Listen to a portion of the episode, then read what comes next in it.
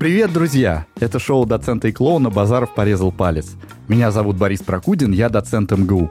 А я Филипп Живлаков, психолог, арт-терапевт и клоун. Наш подкаст литературный и терапевтический одновременно. Мы берем литературные произведения, их авторов и героев, Анализируем их с точки зрения современной психологии. чтобы помочь себе и, если получится, стать счастливее. Сегодня мы поговорим об истории отношений Льва Николаевича Толстого и его сына Льва. Инструкцию, как общаться с родителями. Наша тема.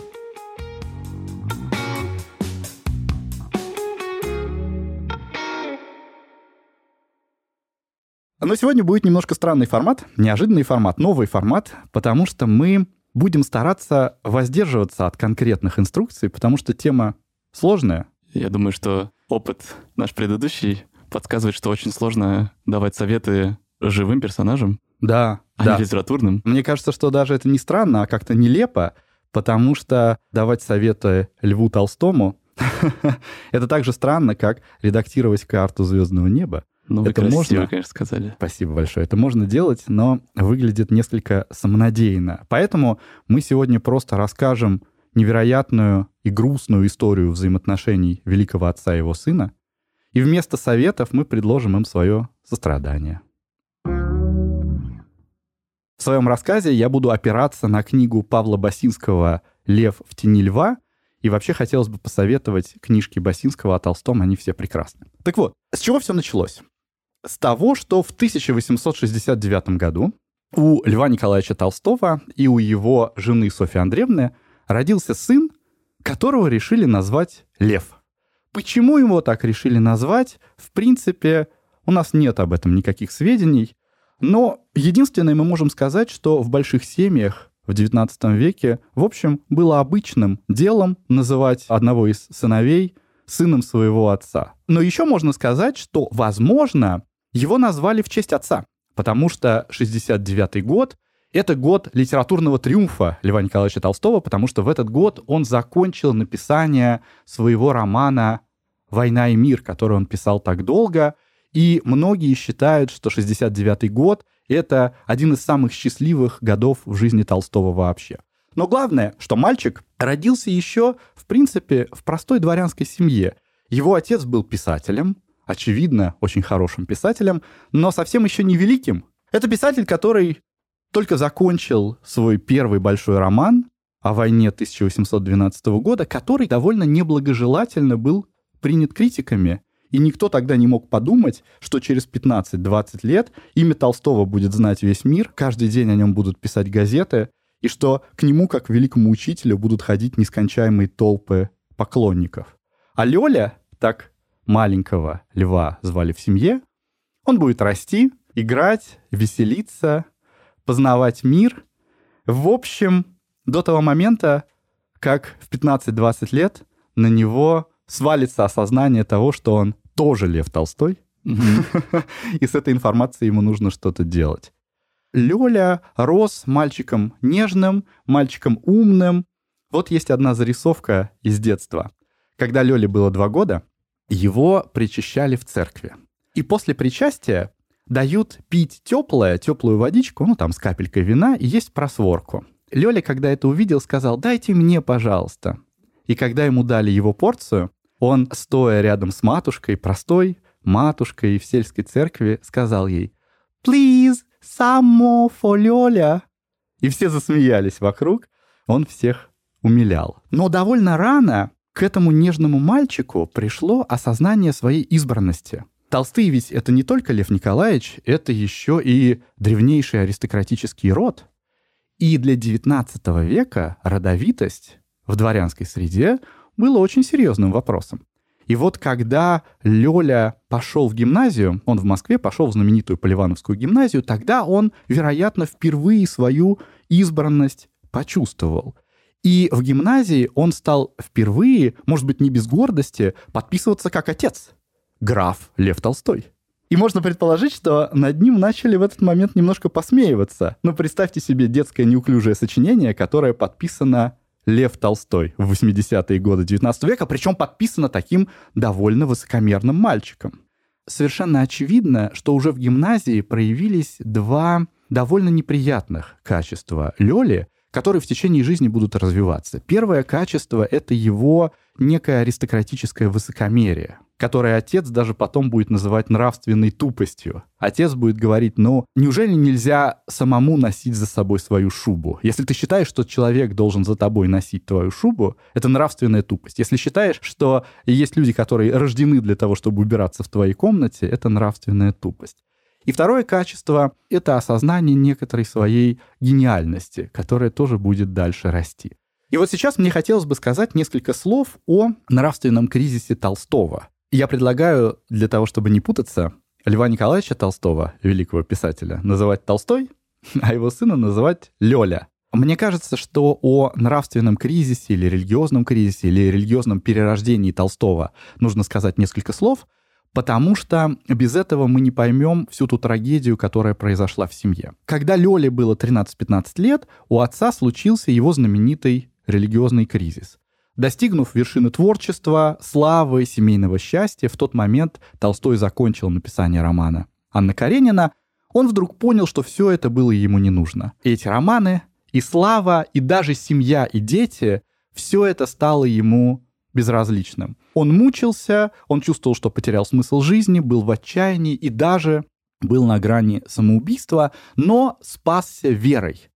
То есть из этого он вышел, став очень религиозным человеком. Он потом будет критиковать церковь, у него будут сложные отношения с догматическим богословием, чем, чем угодно, но он будет до конца жизни очень верующим человеком. И вот, выйдя из этого тяжелого своего кризиса, он решил, что должен измениться как человек. Тогда его стало страшно угнетать, что в его доме огромное количество слуг, его стало угнетать огромное количество роскоши, которая его семью окружала. То есть он стал тем самым кающимся дворянином, который понял, что комфорт и праздность его семьи куплена крестьянским трудом, что это ужасно несправедливо, с этим нужно бороться, с этим нужно что-то делать, и как раньше жить нельзя. Он сначала стал сам меняться. Отказался от курения, от алкоголя, он отказался от охоты, как от таких аристократических забав. Он отказался от слуги, стал сам убираться в своей комнате, стал сам одеваться, сам выносить свой ночной горшок и так далее. Но все-таки все, что он сам делал, казалось ему недостаточным. Он мучился, придумывал какие-то планы изменения быта и, наконец, решился. Толстой собрал все свое семейство и предложил всем вместе отказаться от собственности и богатства предложил вообще раздать все деньги и всю роскошь бедным и жить как настоящим христианам, потому что счастье — это довольствоваться малым и делать добро другим. И он, конечно, надеялся на поддержку своей семьи, но вся его семья, которая уже привыкла жить в комфортных условиях, она его не поддержала.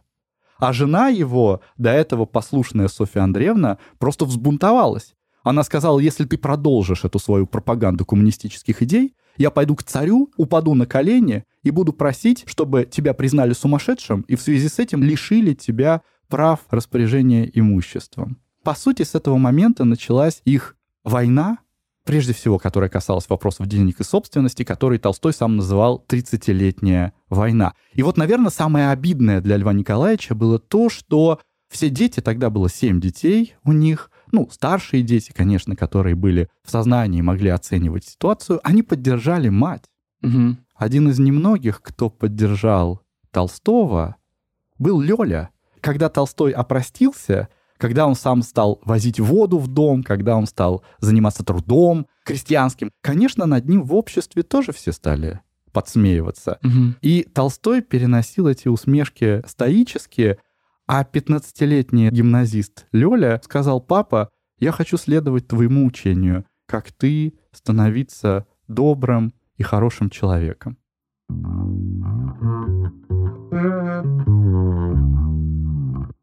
Это какая-то непростая судьба, когда тебя называют тоже Лев Толстой. Ты как будто бы из ребенка автоматически становишься брендом. Помимо того, что Лев Толстой великий и знаменитый писатель, вот эта ноша, которую на себе носит, и фамилия Толстых, я думаю, это невыносимый труд, из-за которого ты постоянно находишься во внутреннем сравнении и во внешнем сравнении. Я думаю, что когда ты бренд, Лев Толстой, и вас таких два, ты как будто не можешь быть обычным ребенком уже.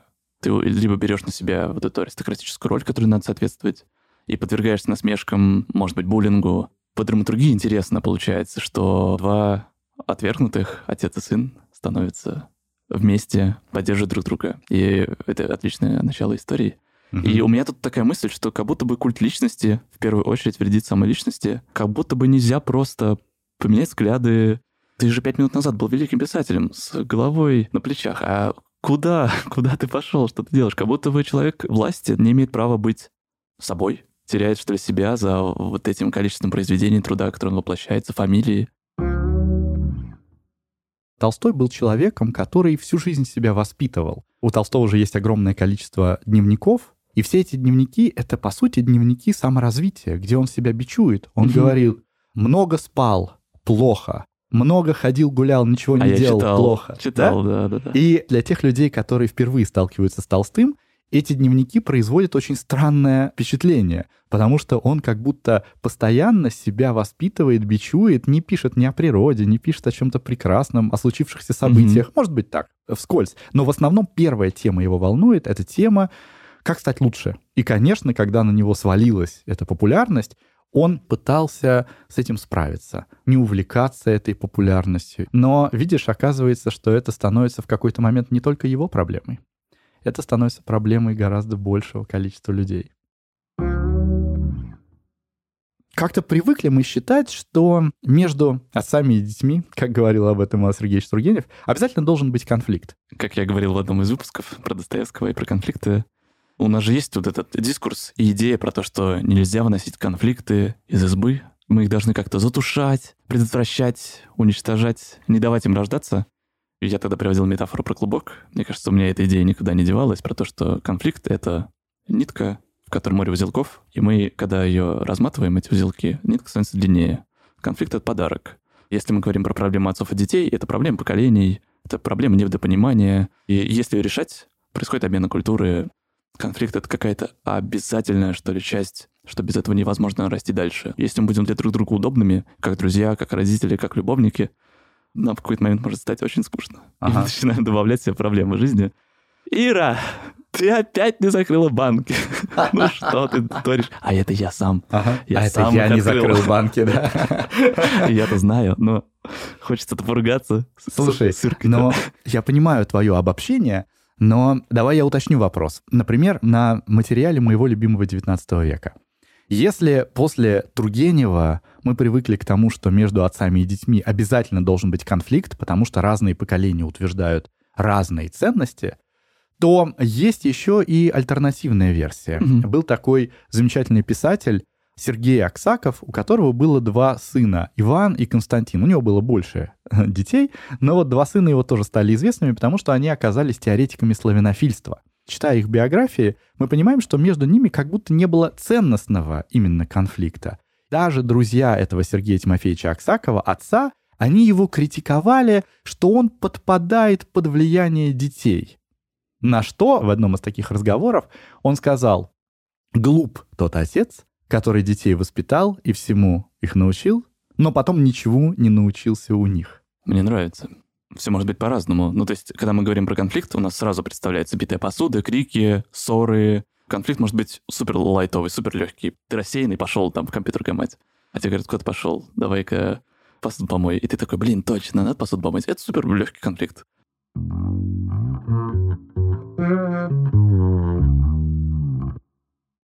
Я вам сейчас историю расскажу, хотите? Про внутренние конфликты и про отношения маленького Бори с его папой. Конечно.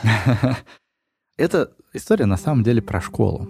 Потому что в школе я учился ужасно плохо. Просто из рук вон плохо. Со школы у меня как-то все сразу не заладилось. Но я помню первый день. Я был довольно нежный и плаксивый мальчик, практически как Лёля Толстой. Когда меня отводили в детский сад, при прощании с родителями я всегда плакал.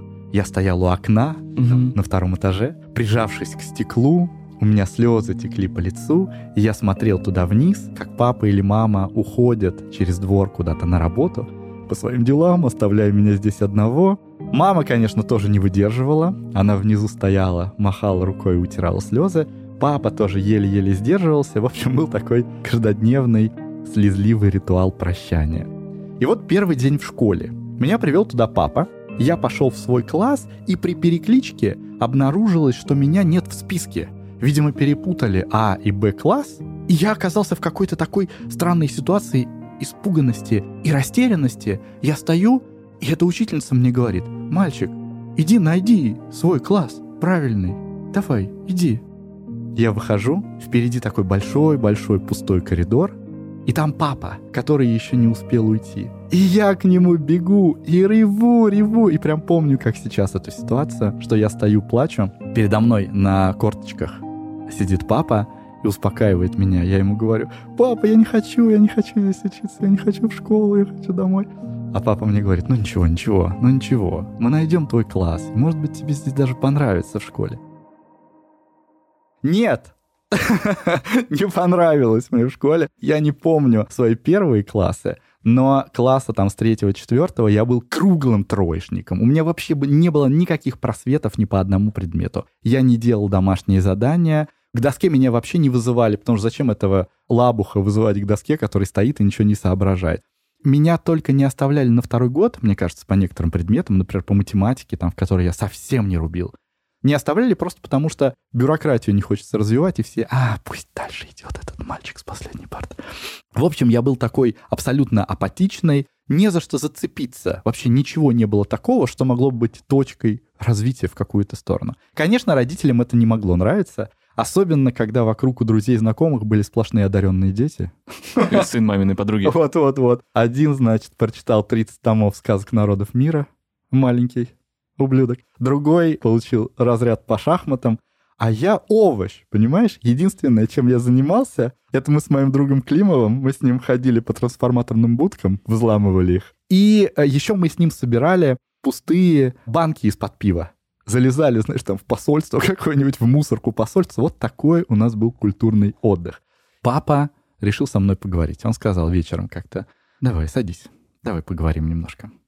А надо сказать, что папа вообще сам отличник. Он учился на физтехе, потом перепоступил в МГИМО на международную журналистику, потом работал в ТАСе, в общем, все самые престижные места. И он решил со мной поговорить. Говорит, ну, смотри, то, что тебя ничего не интересует, это, конечно, печально. Но ты не должен чувствовать давление этого. Тебе совершенно не обязательно учиться на одни пятерки, чтобы потом получить суперинтеллектуальную или суперпрестижную работу. Потому что есть очень много разных хороших профессий. Есть профессия работника автосервиса, есть человек, который продает в магазине. Не всем же быть профессорами и конструкторами. Потому что вообще нет плохих и хороших профессий. Все профессии нужны обществу. И, может быть, эти профессии, они даже нужнее, чем все эти профессора, конструкторы и банковские mm-hmm. директора. Главное, чтобы человек был хороший, говорил мне папа. И у меня, конечно, есть подозрение, что такими словами он пытался меня стимулировать, взяться за голову, но, конечно, это не помогло. И я, услышав эту его проповедь, подумал, ну хорошо, слава богу, от меня отстали. Но зато я смотрю на вас, знаю вашу судьбу и думаю, вот был овощ, а в какой фрукт превратился?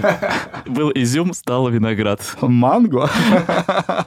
Это самый лучший подход, что родитель должен быть нежным с ребенком и отвалить от него. Я вспомнил, пока вас слушал, две истории. Я их, я их не готовил. Помню, что купили мне новую куртку. Мне было лет 5, 4, 6. Ну, в общем, я был мал и удал. Была весна ранняя, которая, знаешь, такая грязная, я пошел гулять один в этой новой куртке. Перед выходом на улицу отец сказал мне, только попробуй ее испачкать. И это было как проклятие. Я, естественно, играю. Я играю в какие-то странные игры. Я играю там типа скалолазов, в приключения какие-то. И я, естественно, с какой-то горы скатился прям кувырком. И, естественно, эта белая куртка стала черной. И я, конечно же, начинаю рыдать прямо на улице. Ага. Я не хочу идти домой. И иду к соседке своей снизу, ее звали тетя Люся. Для меня как бабуля была. И у меня был план, что она поможет мне постирать куртку. Но она такая, да ничего страшного, пойдем, говорит. Ну, мы поехали к моим родителям на седьмой этаж. А, открываем дверь, там отца не было, там был брат. Ну, брат такой, ну ладно, что ты это, соберись, давай, сейчас постираем ее. Мы ее постирали, поставили на балкон сушиться. И приходит отец, и я ему честно все рассказываю, что я упал, что я испачкал куртку, что мы стирали. И он такой, ну, пойдем в угол. И сейчас, ну, моему отцу много лет, он прораб, занимается строительством квартир, ремонтом. И он такой все время напряженный. Переживаю я про то, что это мои фантазии, что он не очень счастлив. Я когда с ним про это говорю, с посылом, что я хочу, чтобы ты был счастлив, Он мне очень просто отвечает про то, что для меня самое важное, что у вас все хорошо. И он говорит это с такой какой-то легкой слезинкой в глазах. Мне главное, чтобы у вас все было хорошо. У твоей сестры, у твоего брата, у племянников твоих. И я думаю, вот это разница, вот это внутренний конфликт для меня, человека, у которого есть идея про реализацию в эпоху Инстаграма, постоянно там что-то придумывать, расти, расти, расти, делать больше, у моего отца, который наказал меня за грязную куртку, для него самое важное, чтобы мы были счастливы. И для меня это не дает мне покоя. Вот это вроде бы не, не то, что привычно назвать конфликтом, но для меня это, конечно же, конфликт, что я хочу, чтобы он был счастлив. Привет, на связи снова звукорежиссерка Настя. И я тут вспомнила, что, блин, у меня с мамой такая же фигня. Она сидит дома, не работает, э, ухаживает за садом, огородом и ни с кем не общается. Я все время переживаю. Ну, мам, как у тебя дела-то? И она мне всегда отвечает, да все хорошо, я за тобой слежу в Инстаграме, ты ведь счастлива, да? А я, я ничего, я уже старая корга, вот это ее любимая фраза. Да, я что? думаю, мам, тебе, ну, 50 плюс лет, это не конец жизни, еще как минимум лет 20 есть впереди. Она уже все поставила на себе крест. И это как-то больно ощущается. И ты пытаешься им внушить любовь к себе. Пожалуйста, подумай о себе, я сама справлюсь, я уже взрослая, живу самостоятельно уже больше шести лет. И она все равно, ну главное, чтобы у тебя все было хорошо, а я, ну я тут, что, я уже все. Хочется пожелания, знаешь, давай, давай, давай. сформировался у меня. Я думаю, что люди разного поколения могут думать, что они все. Хочется как-то им пожелать, что еще не все. Угу. Еще много там чего есть интересного. Как минимум клубника летом ага. точно будет.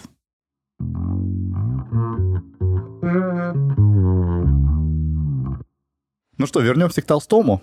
Лёля, наш дорогой мальчик Лёля, он ближе уже к 20 годам, он хочет всячески следовать за отцом, но это оказывается так непросто в ситуации с Толстым, потому что за каким Толстым вообще следовать? Мы знаем, по крайней мере, двух Толстых.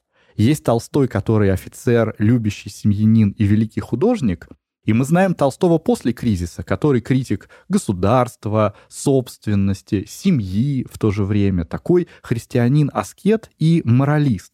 А есть молодой Лёля, которому, с одной стороны, хочется полнокровно жить, а с другой стороны, хочется отца любить. И вот Лёля заканчивает гимназию свою и думает, может быть, мне отправиться служить на военную службу, потому что все в роду служат, но отец в то время уже автор теории ненасилия, непротивления злу силой, он говорит о том, что военная служба — это узаконенное убийство в угоду жадным правителям. Лёля хотел бы писать художественную литературу, а отец в этом возрасте уже третирует и всячески отрицает изящную литературу, как аристократическую, и говорит, что если какую-то литературу писать, то нужно писать простые поучительные рассказы для народа. Лёля хочет любви, а отец его в это время проповедует половое воздержание. Все эти выводы Льва Николаевича Толстого, они, безусловно, правильные, но получается, что как будто 20-летний человек получает мудрость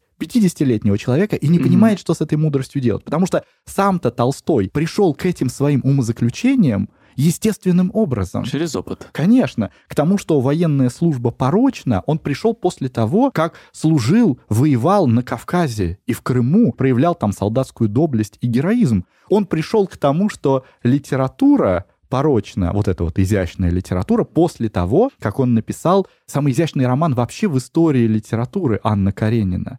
И он пришел к тому, что половое влечение порочно после множества любовных связей в юности и после 20 лет в брака. Что делать бедному Лёле?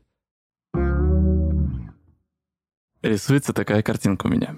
А вы представляете, пришел Лёля есть бургеры. И Лев Толстой заказал бургер, съел его, а Лёля еще убирает. Он такой в меню, в меню жизни. Ага. И не знает, что же ему выбрать. И он такой думает, ну возьму как отец. А отец ему говорит, не бери, он невкусный. А может же быть как? Он же может взять, и окажется, что вау, ё-моё, как вкусно, черт подери. Как же опыт работает? Мы все знаем, что там надо заниматься спортом, питаться правильно, есть овощи, но пока мы не сталкиваемся с трудностями, что надо ходить к стоматологу чаще, чем раз в год, или когда у тебя наступает опухшая щека, угу. и ты не можешь из-за этого пойти на работу или выступать на сцене. Мы все это знаем. Но пока мы не сталкиваемся с опытом, он не накладывается на нашу картинку мира. Да, не обязательно что-то проходить, чтобы взять это на картинку мира. Мы можем слушать истории, как-то их через себя пропускать, через эмпатию и так далее, но большинство бытовушных историй, таких как э, отношения там с телом, с едой, отношения между людьми, это очень сложно передать. И этому сложно научить. При этом уровень восприятия у Льва Толстого и у сына Лёли, он с самого рождения разный. Да, у них одна фамилия и одно имя, но у них разное визуальное восприятие, разное звуковое восприятие, разное вкусовое восприятие. И то, что нравится отцу, не обязательно должно понравиться сыну. То, что делает один, не обязательно должен делать другой. У них разница там сейчас 30 лет, да? Вот одному Около 20. того, да. Он может прожить другие 30 лет, приобрести другой вообще опыт, другую веру, потом с ним поделиться об этом. Не знаю. Мгм.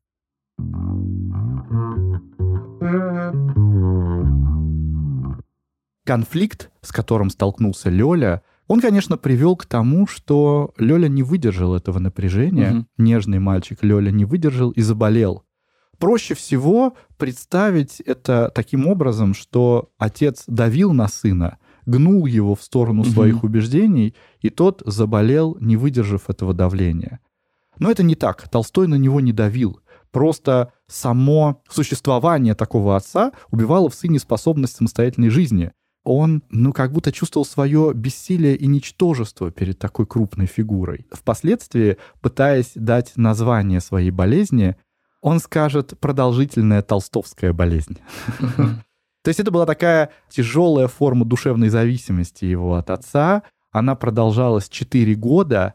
В XIX веке это называли гнетучка. Не знаю, не знаю, насколько это медицинский термин или Медицинский термин из МКБ-10, Международной классификации болезней. абсолютно точно. Сейчас я думаю, что это заболевание называется депрессия.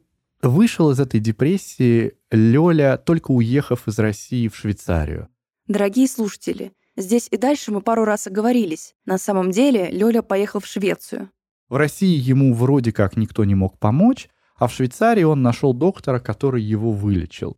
Как тогда лечили депрессию? Да никак, собственно, ее не лечили. Просто Лёля, скорее всего, за границей вышел из зоны притяжения отца. Мгм. Тогда он потихоньку начал поправляться. Вот тогда он написал отцу письмо.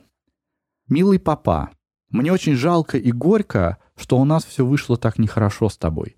Не сердись на меня и прости мне, если я доставил тебе страданий. Но это вышло против моей воли. Не думай также, что я когда-либо подделывался под твои взгляды, если я разделял их, то это было всегда совершенно искренно. Но от чего ты не понимаешь перемены моего настроения и не прощаешь мне? Ты всегда будешь огорчаться на нас, пока будешь так строго требовать и вместе с тем не входить в наши интересы.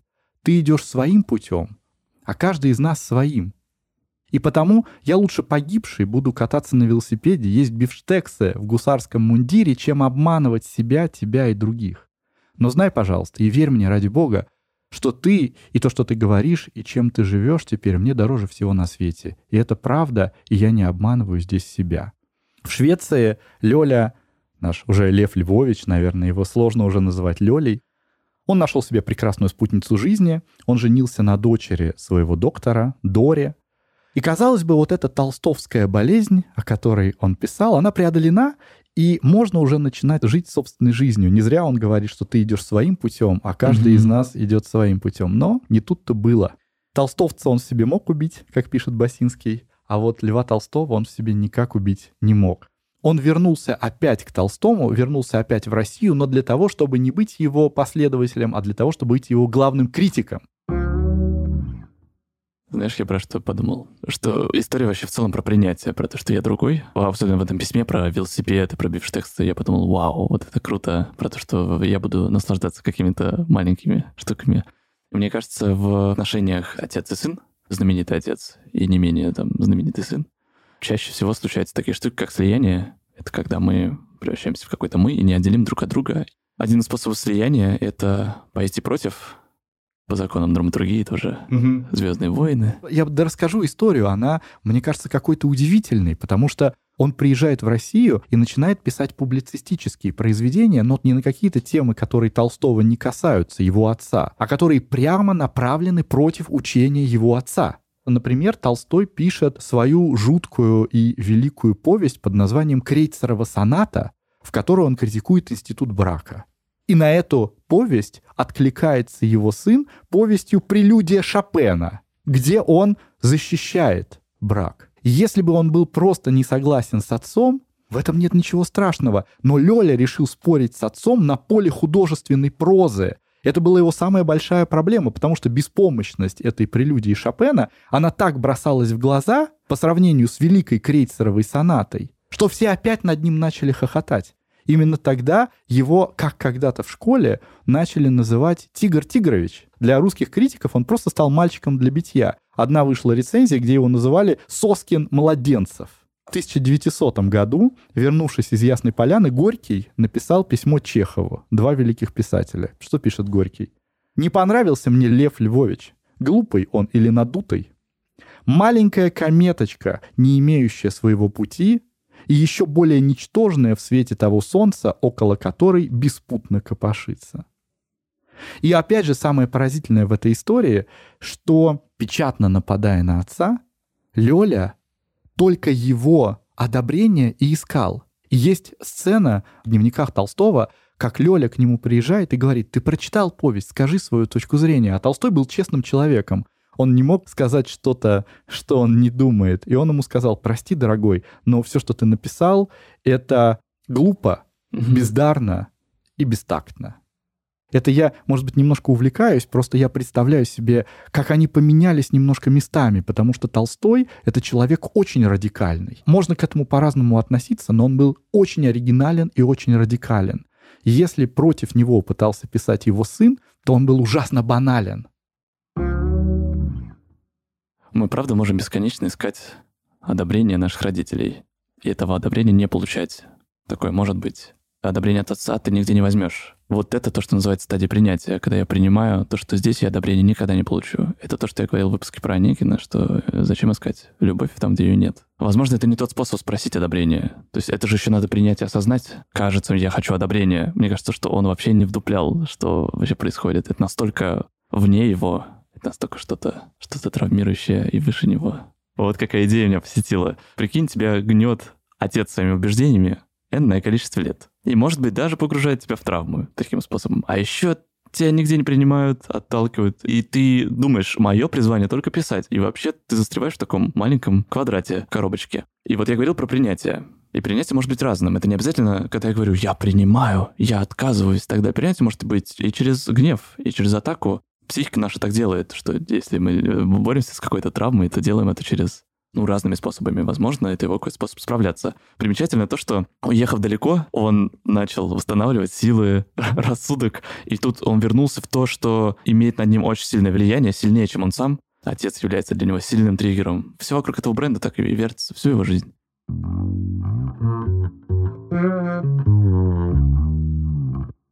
История про гнуть у меня есть. Про гнуть взгляды и мнения. Она чем-то похожа на передавать опыт и чем-то похожа на эту историю.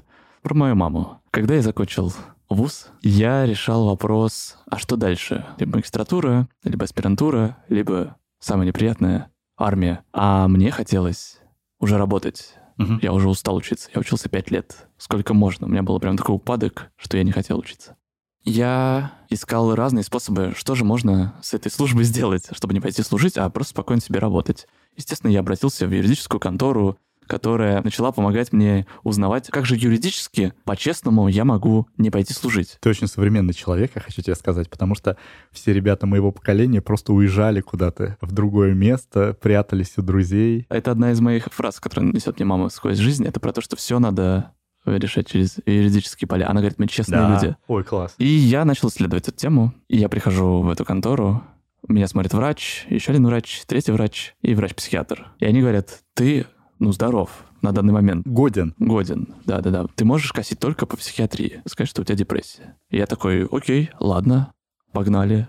Я выхожу из этой конторы, звоню маме делиться новостями и говорю, вот, есть такое вот решение. Через психушку, по депрессии, можно откосить? Мама мне говорит, нет. И у меня начинается такой конфликт. У меня столько злость меня охватило, что я думал, что она идет против каких-то моих решений, и, типа каких-то непризнательств, что я уже там взрослый и могу что-то решать. А она такая говорит, нет, есть другие варианты. Психушка — это не выход. Тебе, типа, дадут какой-нибудь билет или что-то еще, и ты потом жизнь себе испортишь.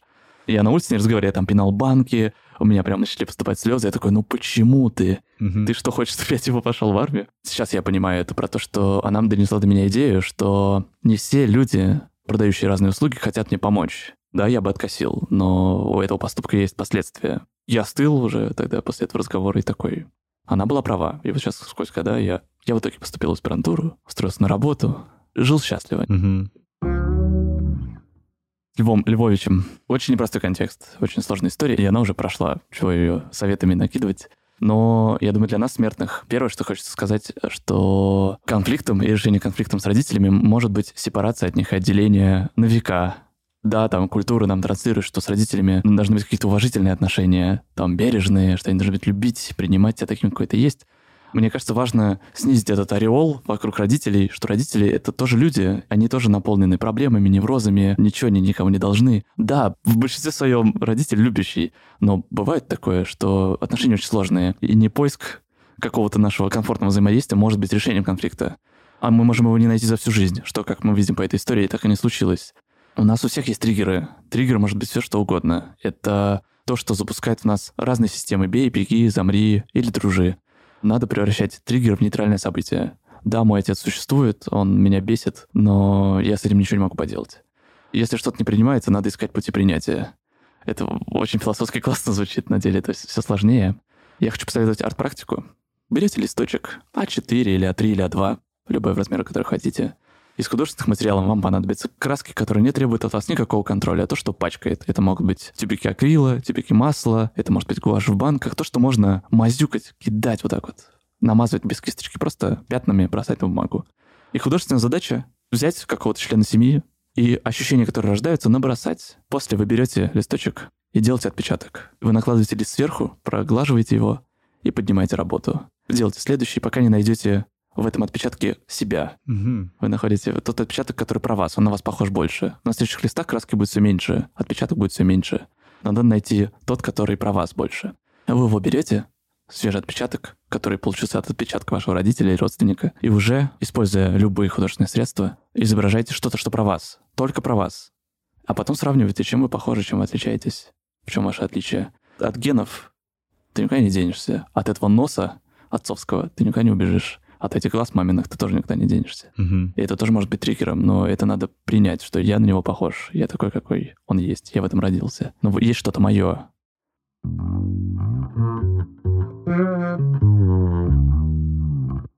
Чем закончилась эта история? В общем, она закончилась довольно грустно. До смерти отца, до смерти Толстого, которая произошла в 1910 году, они, собственно, так и не помирились. Можно даже сказать, что их отношения ближе к смерти только ухудшились. Лев Львович после этого уехал во Францию, чтобы стать скульптором. Впервые он как будто занялся не отцовским делом, каким-то новым. После этого в течение 35 лет, после смерти отца, он живет в эмиграции. Все эти годы для него довольно бесцветны и беспутны. Он развелся с женой, которая родила ему пять детей, имел еще несколько романов. Он пытался зарабатывать деньги, будучи скульптором, и это у него не получалось. И в конце концов он жил на деньги родственников. И вот парадокс жизни Льва Львовича в эмиграции заключался в том, что он, выступая против своего отца, а он действительно после смерти Толстого много о нем плохого говорил, так вот, выступая против своего отца, он зарабатывал только его именем. Толстой был возможностью единственного, хоть и небольшого, заработка для Льва Львовича, потому что он мог получить небольшие деньги, только, скажем, прочитав лекцию, которая бы называлась «Лев Николаевич Толстой – мой отец». И может быть то, что он считал себя, как я вначале говорил, очень талантливым, и был уверен, что этот талант не раскрылся, и, возможно, он не раскрылся, потому что рядом был такой великий Лев Николаевич, может быть, это еще дополнительно вызывало какое-то чувство досады в отношении своего отца. 9 мая 1936 года Татьяна Львовна писала брату Сергею Львовичу. Недавно отсюда из Франции уехал несчастный Лева. Бестолковый, бестактный, весь сосредоточенный на самом себе. Считает себя гением, нисколько не ниже отца. Отца же ненавидит, когда может, говорит о нем с осуждением. Говорит, я стыжусь своего отца. Я хотела ему сказать, что самое позорное имя, прошедшее через всю историю человечества, это имя второго Ноевого сына, который был неуважителен к отцу, Хама, и назвать человека этим именем равносильно удару по щеке. Но он все равно не поймет. В заключение, как всегда, моя рубрика с пожеланиями нашим слушателям. И как-то у меня много всего в голове. А может быть, она превратится только в две фразы. Первая мысль, которая ко мне приходит, это про то, что мы все хотим любви, внимания, поддержки, заботы, одобрения. И нету вещи, что ли, страшнее для человека, чем непринятие. И страшнее, наверное, когда тебя не принимает близкий тебе человек, чем когда тебя не принимает общество. Но мне кажется, обе эти вещи очень, что это сравнимо смерти, когда тебя отказываются, когда ты ни туда не можешь пойти, ни сюда. И хочется пожелать, что жизнь такая она большая, людей очень много, 7 миллиардов инопланетян живет с нами на планете Земля. И я думаю, что можно найти одного из этих 7 миллиардов, который скажет, а ты сделаешь классную штуку. Родители не святые, они бывают разные. Если вы чувствуете, что с ними не получается наладить отношения и связи, можно в этот момент сказать себе, что я сделал все возможное для этого. И это не значит, что они не решатся, и что вы не найдете контакт. Он может быть случится через 10 лет, через 20, через 5, когда вам будет уже 60, а вашему отцу 90, мне кажется, в такие моменты, может, и наступает какая-то благодать и решение. Эта история очень большая, и у нас у всех свои неврозы. И я думаю, что если вы находитесь в какой-то похожей истории, то, кажется, надо идти туда, кто поможет вам ее принять. Это могут быть любые помогающие практики, психологи, йоги. Но, мне кажется, лучшее лекарство от такого невроза, когда я ищу, ищу, и никак я не могу принять и себя найти, встречаться с этой ситуацией, что, признавать, что я не не получаю ни внимания, ни доверия, себя не знаю. И это как, когда ты потерялся в лесу. Можно же ходить по лесу и говорить, я еще не потерялся. И по-другому ты начинаешь себя вести, когда ты признаешь, что ты потерялся. И вот это про принятие. Желаю вам всем принятия. Мурмяу. С вами было аудиошоу доцента и клоуна «Базаров порезал палец». Я Филипп Жеблаков. Борис Прокудин. А я Медведева Анастасия, продюсерка, звукорежиссерка и монтажерка данного подкаста. Вы бы знали, как пахнет Настя. Может быть, сырая холодная погода, но эти запахи цветов, которые исходят от нашей продюсерки, и, как я ее люблю называть богиней всего, всегда с ней приходит весна, даже если на улице минус 30. Если вам нравится то, что мы делаем, вы можете поддержать наш проект, оставить комментарии, оценки в подкаст-платформах, рассказать друзьям и близким – Кроме того, у нас есть Инстаграм палец.базарова. Все ссылки есть в описании эпизода. До встречи! Услышимся в следующем выпуске.